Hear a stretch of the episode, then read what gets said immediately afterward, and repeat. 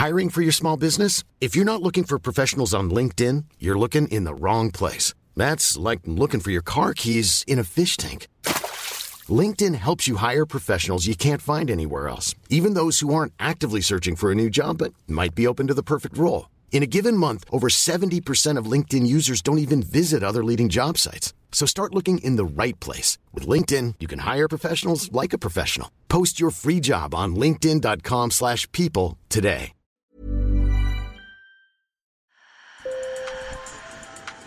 Bonjour. Hello. Hola. Marhaba bikoum. Sur le fil, Le podcast d'actu de l'AFP. des nouvelles choisies pour vous sur notre fil info. Les victimes de l'amiante obtiendront-elles justice? Il y a plus d'un quart de siècle, un décret ministériel interdisait la fabrication, l'importation et la mise en vente de ce produit dangereux. On estime qu'au total, 100 000 personnes pourraient en mourir d'ici 2050. Et celles et ceux qui en ont souffert demandent toujours réponse à leurs questions.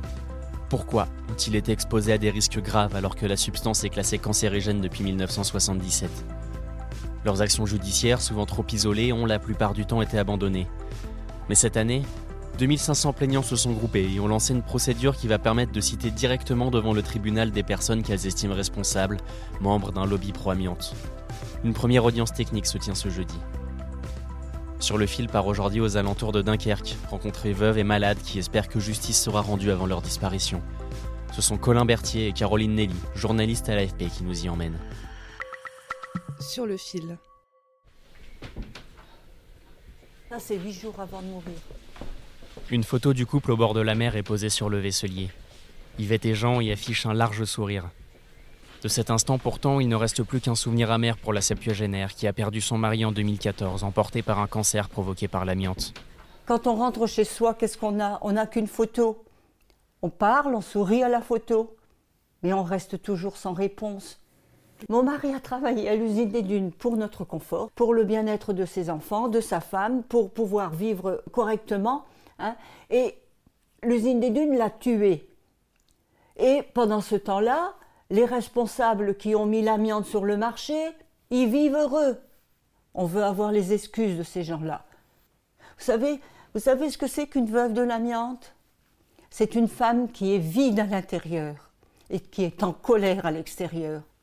Parce qu'en plus de ça, il y a 15 jours, j'ai perdu mon beau-frère dans les mêmes conditions.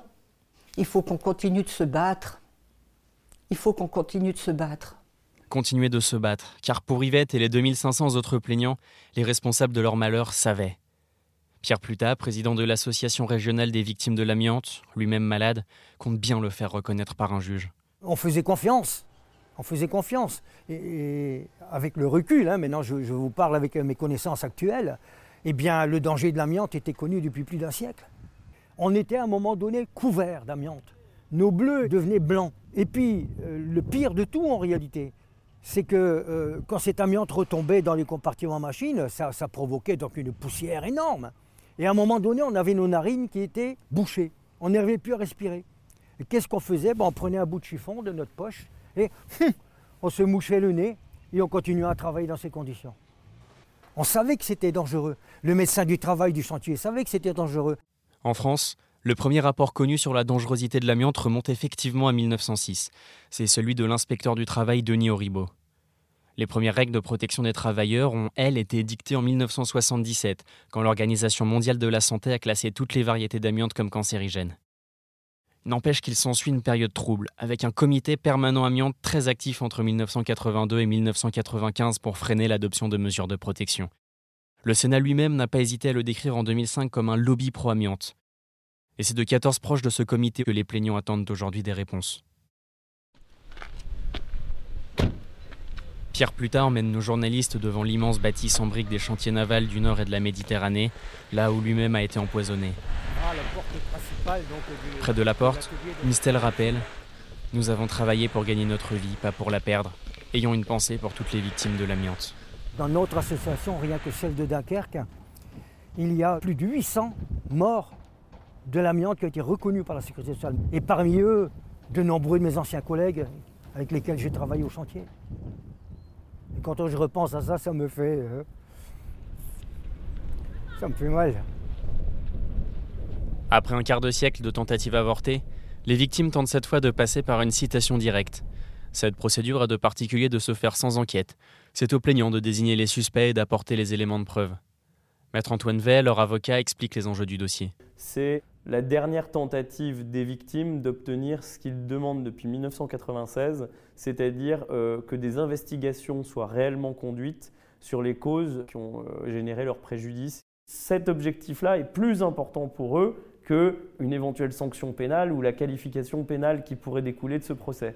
Euh, ce qu'ils attendent, c'est de pouvoir poser des questions sur des actions qui ont été faites, encore une fois, entre 1980 et 1995, et sur lesquelles les gens qui sont encore présents n'ont jamais été vraiment interrogés. La première audience technique qui se tient ce jeudi doit notamment permettre de fixer la date du procès. Sur le fil revient demain, merci de nous avoir suivis. Si nos épisodes vous plaisent, pas d'hésitation, abonnez-vous et partagez autour de vous. À très vite.